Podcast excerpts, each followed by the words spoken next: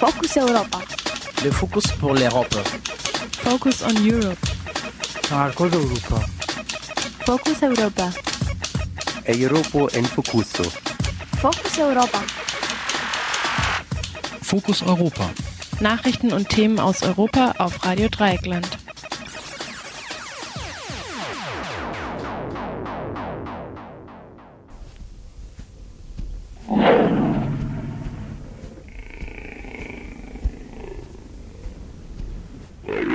Hallo und herzlich willkommen zu Fokus Europa Spezial am 23. August 2013 von Radio Dreieckland in Freiburg. Heute verantwortlich für die Sendung ist die Maike.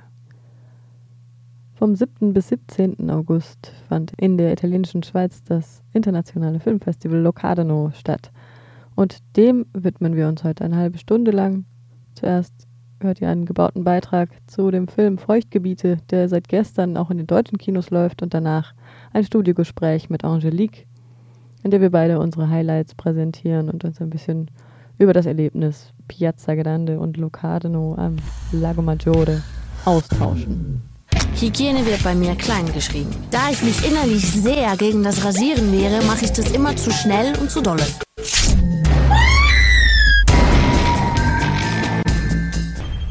Scheidungskind wünsche ich mir, wie fast alle Scheidungskinder, meine Eltern wieder zusammen. Ich werde immer bei dir bleiben, auch wenn ich dich nicht liebe. Das muss so sein, wenn man Kinder hat. Es ist alles gut gelaufen. Sind meine Eltern gekommen? Nein. Ich kann das Mama aber auch nicht anhängen, weil ich oft Realität, Lüge und Traum durcheinander werfe. Ich wünschte, dass wenn du mal eine Tochter hast, dass sie dir genauso zu schaffen macht wie du mir. Aber wenn Sie Tipps für die Erziehung brauchen, dann äh, helfen wir Ihnen gerne.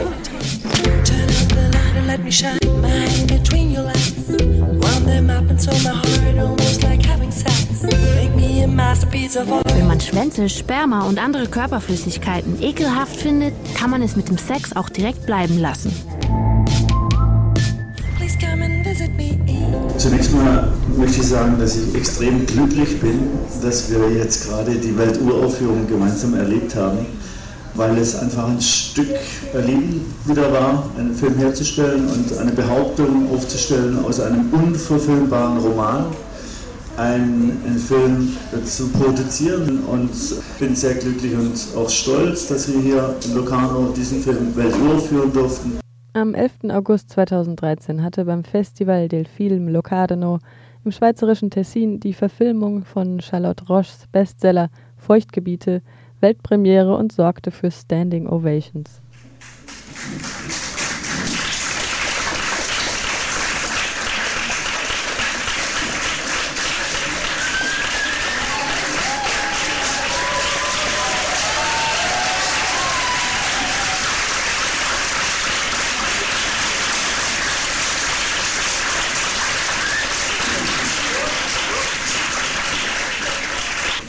Schön, dass es diese Begeisterung im Raum hat.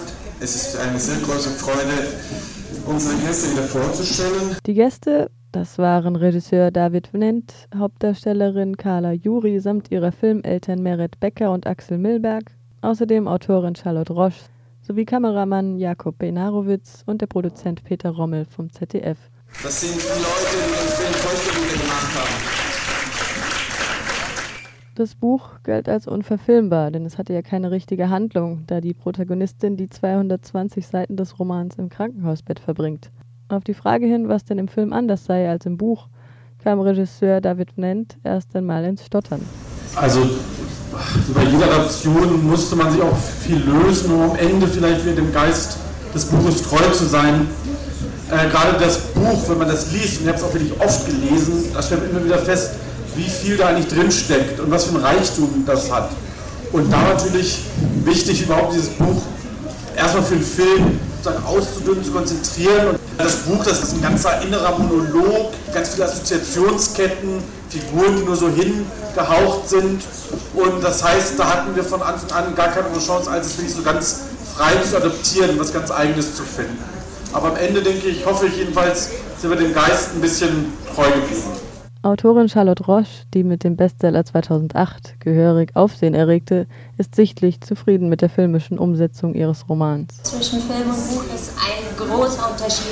dass die äh, Beziehung zu den Eltern viel größer ausgebaut wurde. Also es wurde praktisch neu dazu erfunden, weil ich beim Schreiben, ich fand es halt gut, im Buch das nur mit so ganz miesen kleinen Sätzen anzudeuten und ich hatte halt viel mehr Eiter und Masturbation im Vordergrund. Das geht aber in einem Film nicht. Wenn, wenn man mein Buch wirklich eins zu eins verfilmen würde, wäre das die ganze Zeit nur in dem Krankenbett eigentlich und unfassbar viel langer, langer, eitriger Schmerz. Das ist nicht schön anzugucken als Film.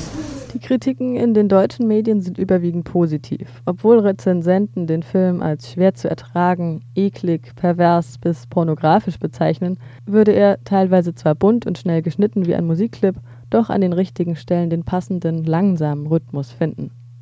Trotz seiner expliziten Sex- und Masturbationsszenen ist er nach dem Kinostart am gestrigen Donnerstag in Deutschland überraschenderweise doch frei ab 16 Jahren. Und das, obwohl auf dem Festival in der italienischen Schweiz nur Zuschauerinnen und Zuschauer ab 18 Jahren Zutritt zur Vorstellung hatten. Also das ZDF war von Anfang an sehr eng auch in der Entwicklung der Treatments und des Drehbuchs beteiligt. Und natürlich sind auch alle Szenen, die jetzt im Film drin sind, ZDF-sendefähig. Und auch dafür sind wir stolz und glücklich. Und da freuen wir uns echt drauf, auf 22.15 Uhr, aber erst in anderthalb Jahren. Und dann kommt der Film am 22. August in die Kinos in Deutschland. Nach Kriegerin, dem Porträt einer jungen rechtsradikalen Frau, wagt sich Regisseur David Venant wieder an ein Projekt mit einer unkonventionellen weiblichen Hauptfigur. Ja, also nach zwei Filmen ist vielleicht zu früh, da von einem Lebenswerk und einer festen Interesse zu sprechen. Aber natürlich ist das die Gemeinsamkeit, die die, Figuren haben. Dass das beides sehr rebellische Figuren sind, die auch gleichzeitig eine sehr verletzliche Seite haben, dass die so vielschichtig sind. Und natürlich ist klar, dass eine vielschichtige Figur und gerade eine vielschichtige Frauenfigur interessanter ist und auch interessanter als Film zu machen als eine eindimensionale Pappkameradin. Schauspielerin Merit Becker findet das gut. Das mal bitte zu deinem Lebenswerk, das gibt es nämlich viel zu wenig. Also ich finde es tatsächlich, dass es viel zu wenig starke Frauen gibt. Es ist so unselbstverständlich. Also es ist so außergewöhnlich, es fällt ja auf. Insofern gibt es das definitiv zu wenig, dass Frauen nicht immer nur schön aussehen müssen. Also ich meine, sieht sie ja, aber dass da ganz viele wilde Dinge zu erzählen sind. Das finde ich halt sehr schön. Das macht mir einen großen Spaß, weil ich kann mich gut identifizieren. Das tut sehr gut. Charlotte Roche. Ich habe ja nicht das Buch geschrieben, damit das später ein Film wird. Ich, ich merke nur, dass ich stolz bin, weil ich früher sehr oft Schauspielerinnen in Interviews gesehen habe, die gesagt haben, es gibt nicht genug interessante Frauenrollen. Und zufällig, weil ich einfach einen Roman geschrieben habe, habe ich halt eine interessante Frauenrolle erfunden. Was hoffentlich dann eine Schauspielerin sehr glücklich war, dass sie das spielen kann. Also es macht mich einfach stolz. Ich kann ja nicht sagen, dass das war ein Plan dahinter für mich. Das war eine Überraschung. Hauptdarstellerin Carla Juri. Ähm, ich äh, finde es natürlich auch, dass es, es gibt Frauenrollen, aber es sind immer eher Randrollen. Das vielleicht auch spiegelt ein bisschen unsere Gesellschaft, dass die Power der Frau die Jugend ist. Und die ist sehr limitiert. Und das reduziert uns. Und das ist definitiv schade.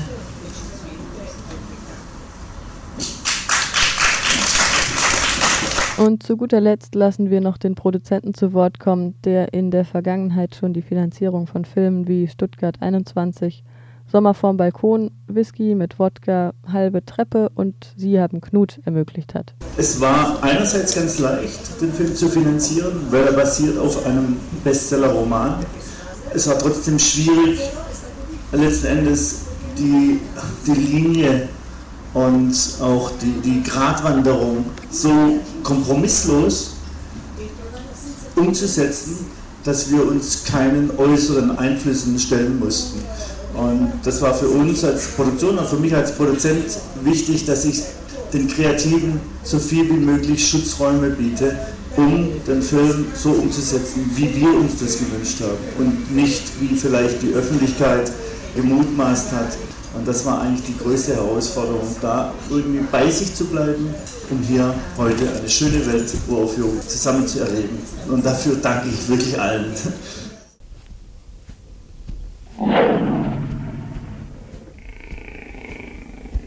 Vom 7. bis 17. August fand in Locarno im schweizerischen Tessin das 66. Festival del Film Locarno statt.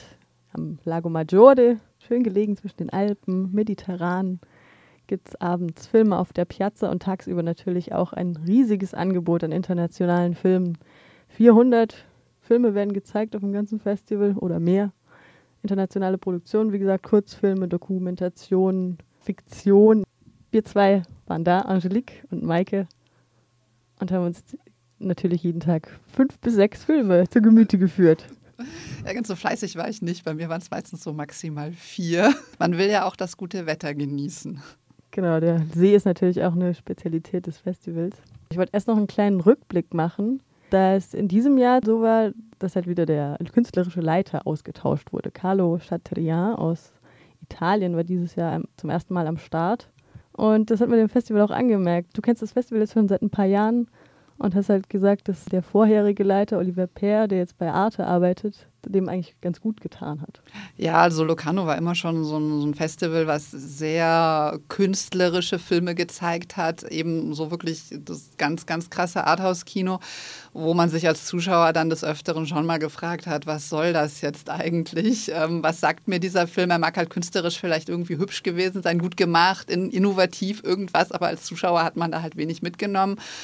Und ähm, Olivier Père, der ähm, vorher eben in, in Cannes eine der Reihen geleitet hat, ist dann vor drei Jahren oder vier, drei glaube ich, ähm, nach Locarno berufen worden als äh, künstlerischer Leiter des Festivals. Und das fand ich schon, dass man das gemerkt hat, dass der Mann einfach äh, durch seine vorherige Arbeit wahnsinnig viel Kontakte hatte, wahnsinnig viele Leute kannte und auch einfach ein, ein ganz anderes Niveau da reingebracht hat. Also es sind halt was die, was die Gäste anging. Auf einmal war Harrison Ford zum Beispiel auf der Piazza und hat da seinen Film vorgestellt. Also es waren einfach viel größere Namen, die vor Ort waren, aber es war halt auch einfach so ein bisschen, das waren die, die gefälligeren Filme, die man eben auch ähm, so im, im Kino sich wirklich mal gut angucken konnte, wo man als Zuschauer einfach äh, gemerkt hat, ja, das ist mal ein schöner Film. Ähm, der sagt mir jetzt was. Und, und ähm, ich war ja vor ein paar Jahren mal mit einer Exkursionsgruppe von Studenten da und wir haben dann einen ganzen Haufen Filme gesehen, die wirklich richtig gut waren, die eben schon künstlerisch waren, aber ja, die eben nicht so total verkopft waren. Und ich weiß nicht warum, aber ich fand halt jetzt das Ganze wieder einen massiven Rückschritt. Also wir haben wenig Filme gesehen, wo wir rausgekommen sind und gesagt haben, ja, das war mal ein echt schöner, spannender, guter Film. Oder ähm, da waren auch teilweise langatmige und, und langsame Filme dabei, aber trotzdem waren es doch häufig Filme eben früher, also unter Per, ja, die, die einfach, ich weiß es nicht, eben gefälliger waren, man besser schauen konnte. Und jetzt, das war doch wieder ein Rückschritt. Hm, das sieht man auch an den Gewinnern. Also der Gewinner im Wettbewerb, es gibt ja da so verschiedene Kategorien immer. Es gibt den Wettbewerb, es gibt dann Cineasti del Presente, also so ähm, Erstlingswerke von Filmemacherinnen und Filmemachern und dann halt noch Kurzfilme für Newcomer, die Retrospektive etc. Aber der Gewinner im Wettbewerb war ja ein zweieinhalbstündiger ähm, katalanischer Film, der halt auch seine Längen hatte, absolut. Zweieinhalb Stunden. Also ich meine, man kann auch einen Film machen, der kurzweilig ist, aber der war auch wirklich mal absoluter Trash. So in der Kulisse, teilweise, wo du denkst, die haben sich irgendein Haus ausgesucht, was halt so ganz nett aussah und so einen Retro-Look hatte, irgendwie im 18. Jahrhundert spielen sollte. Und die Kostüme haben sie irgendwie so vom Flohmarkt und die ganzen Schauspieler in dem Freundeskreis rekrutiert. Ich glaube halt auch im katalanischen Kino ist zwar eine recht große Minderheitensprache, aber ich glaube nicht, dass es da so eine große Auswahl an wirklich guten Schauspielerinnen und Schauspielern gibt. Du hast da, glaube ich, eine ganze Menge gesehen. Hattest mhm. du denn so einen Favoriten? Wem hättest du den, den Pardo gegeben? Also mir fällt nur Exhibition ein, aber der war, der war ganz nett, aber dem hätte ich jetzt auch keinen Preis verliehen. Ich hatte noch einen. Ah, Udi Sunhi. Den fand ich witzig. Der war halt auch trashig. Und das war halt, aber irgendwie scheint das äh, in Locarno-Tradition zu haben. Im letzten Jahr hat nämlich auch so ein Trashfilm gewonnen, der auch ganz witzig war irgendwie und der auch was hatte. Und der den auch verdient hat, meinetwegen. Und Udi Sunhi war auch so, das war ein südkoreanischer Film von Hong Sang-soo. Der hat die Kategorie Beste Regie gewonnen dieses Jahr. Und es hatte auch irgendwie was wirklich sehr Spartanisches. Also die Szenen habe ich teilweise so daran erinnert, wie wir früher in der Grundschule so Sketche gespielt haben, irgendwie, weißt du, so Szene, eine Person kommt, Sunhi kommt, die reden, Sunhi geht, Ende der Szene, so nächste Szene, Kneipe, andere Person, Sunhi kommt, die reden, trinken, Sunhi geht, Ende der Szene. So ging das, aber es war echt richtig nett. Also das wäre ein Film, der, den ich ganz schön fand, obwohl er sehr eigen war und ich glaube auch nicht, dass der hier jemals in die Kinos kommt. Das ist auch schade bei solchen Sachen, ja. Ja, das, das bedauere ich immer wieder, egal auf welches Festival ich fahre, dass man da auch, auch auf großen Festivals wie der Berlinale oder so sind dann doch häufig Filme, die man sieht, von denen man denkt, wow, die sind toll und die nie in irgendeinem deutschen Kino laufen. Äh, das, ja, es ist immer sehr schade und, und Locarno ist jetzt halt nochmal eine Stufe anders. Da wird es halt noch schwieriger, da einen deutschen Verleih zu begeistern. Was ja unser beider Highlight im Wettbewerb eigentlich war, war Feuchtgebiete. Ne? Also da haben wir uns gut amüsiert, obwohl das jetzt nichts Künstlerisches hat, wo man einen Preis geben würde, oder? Was meinst du? Ja, also eventuell für die beste Darstellerin, weil die Carla Juri, die die Hauptfigur gespielt hat, einfach großartig spielt. Also das ist einfach, sie hat da eine, Leichtigkeit in, in dieser Rolle, aber doch auch eine Ernsthaftigkeit, weil sie ja eigentlich ein, traumatisiertes junges Mädchen spielt und sie bringt das wahnsinnig gut rüber. Also ich finde das echt toll gemacht. Also da hätte ich durchaus sie in der, in der Position für, für die äh, beste Hauptdarstellerin gesehen. Ähm, als bester Film, nee, jetzt eher nicht. Also der Film hatte jetzt nichts super Innovatives. Er war sehr, sehr straight eigentlich gemacht. Handwerklich sehr, sehr gut. Das muss man ihm schon lassen.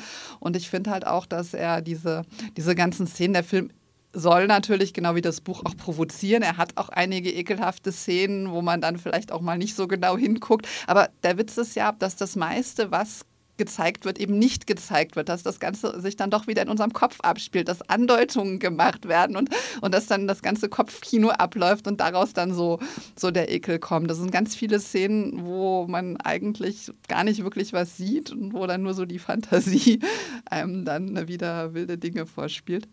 Ich fand ihn echt gut gemacht und ich fand ihn auch sehr, sehr unterhaltsam. Und ja, der spaßig. war schon unterhaltsam, auf jeden Fall. Also, amüsiert habe ich mich auch. Der war, war überraschend gut umgesetzt. Es werden ja Preisgelder irgendwie vergeben, die von irgendwelchen Sponsoren kommen. Ja, was das für die Filme bedeutet, heißt aber noch lange nicht, dass die halt dann irgendwie einen Verleih bekommen oder einen Kinostart. Was ich im Übrigen sehr spannend finde mit den Preisgeldern, weil ich das von irgendwelchen anderen großen Festivals bisher noch nicht gehört habe, dass es da Preisgelder gibt. Also in Cannes gibt es definitiv keine und soweit ich weiß, vergibt die Berlinale auch keine Preisgelder.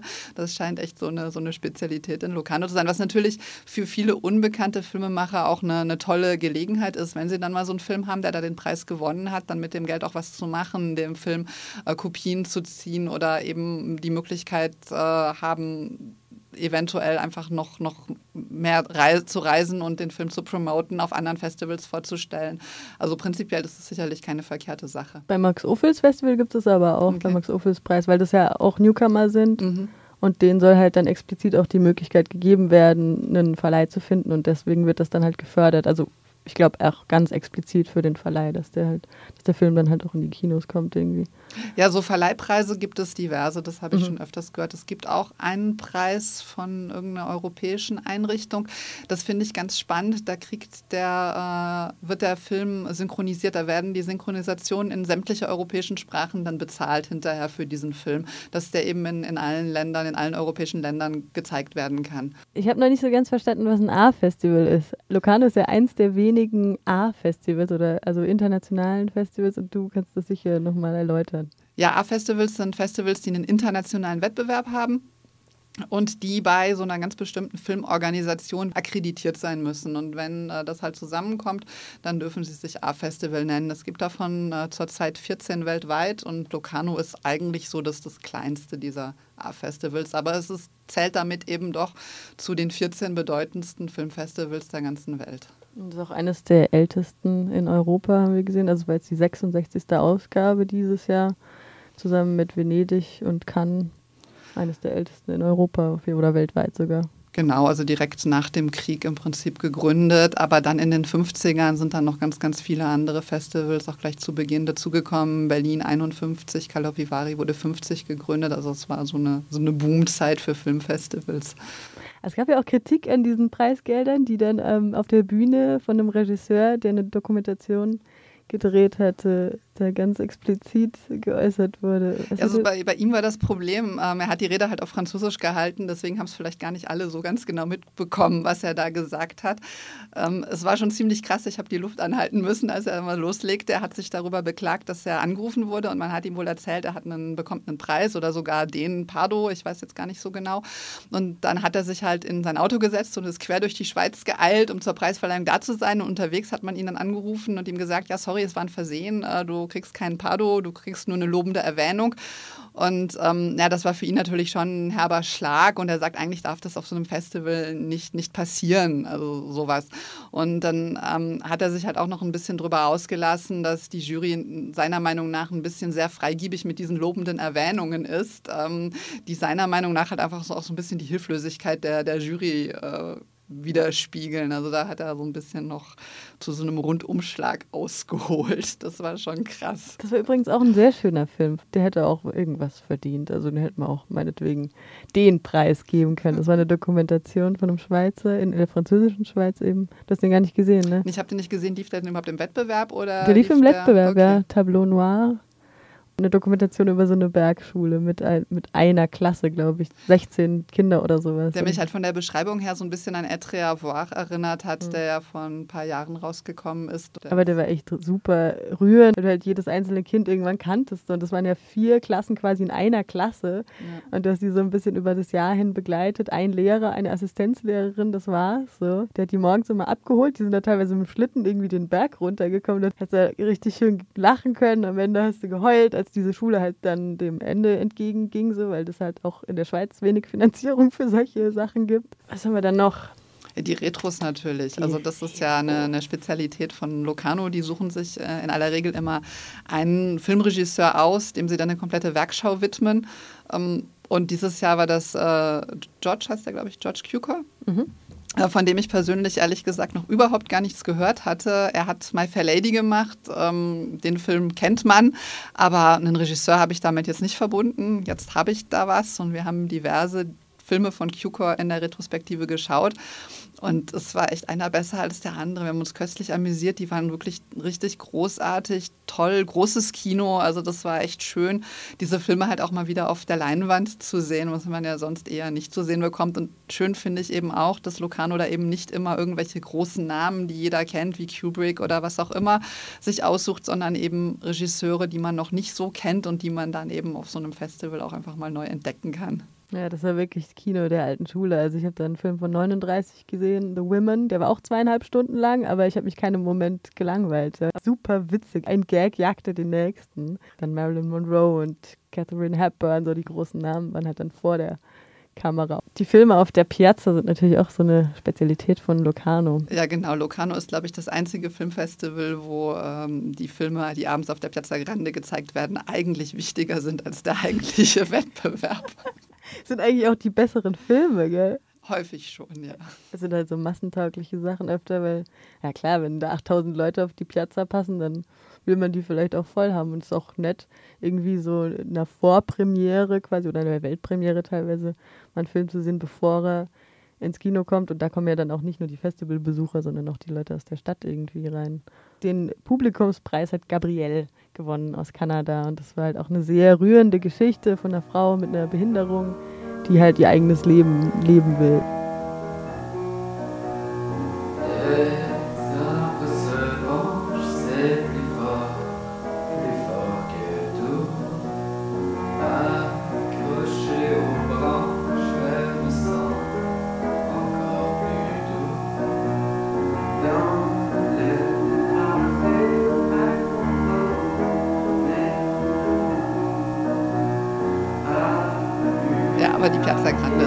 Ein Erlebnis für sich. Also Mike hat es ja gerade schon erwähnt, es sind äh, insgesamt 8000 Leute, die auf diesen äh, Platz da drauf passen.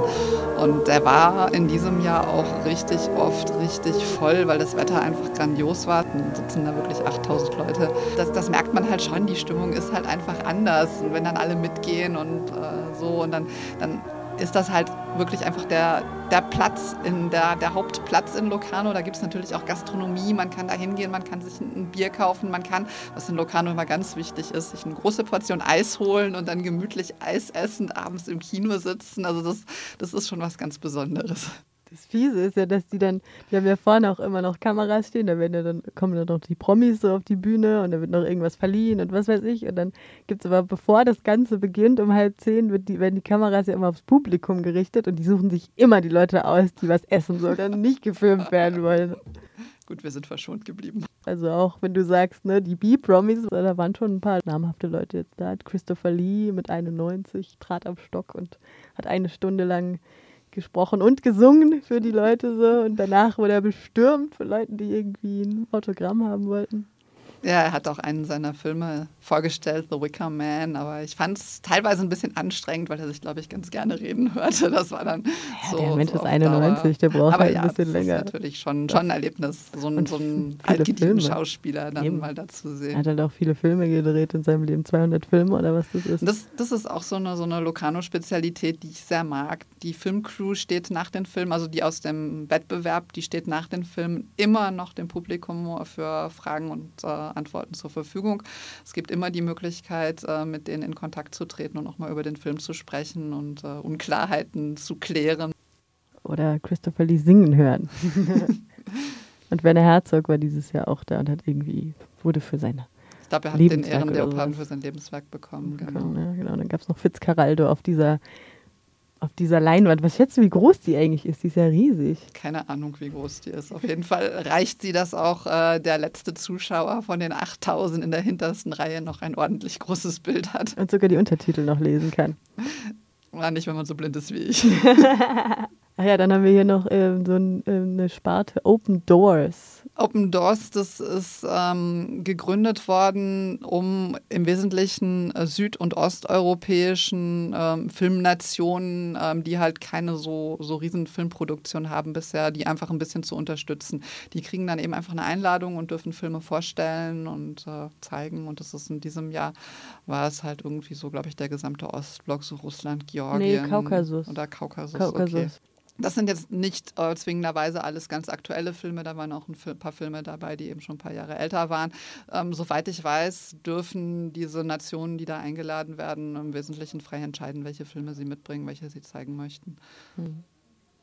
Und die Summer Academy ist dann nochmal so eine Möglichkeit für junge Filmemacherinnen und Filmemacher mit irgendwelchen namhaften Regisseuren äh, das Handwerk zu erlernen, oder was? Ja, sowas in der Art, genau. Das ist eigentlich auch ganz nett, finde ich. Ein nettes Angebot, wenn der, das Festival eigentlich zu Ende ist und dann gibt es die Preisverleihung Samstagabend, dann kommen am Sonntag noch, noch mal einige der, der Gewinnerfilme, so, die man sich dann im Nachhinein noch mal reinziehen kann.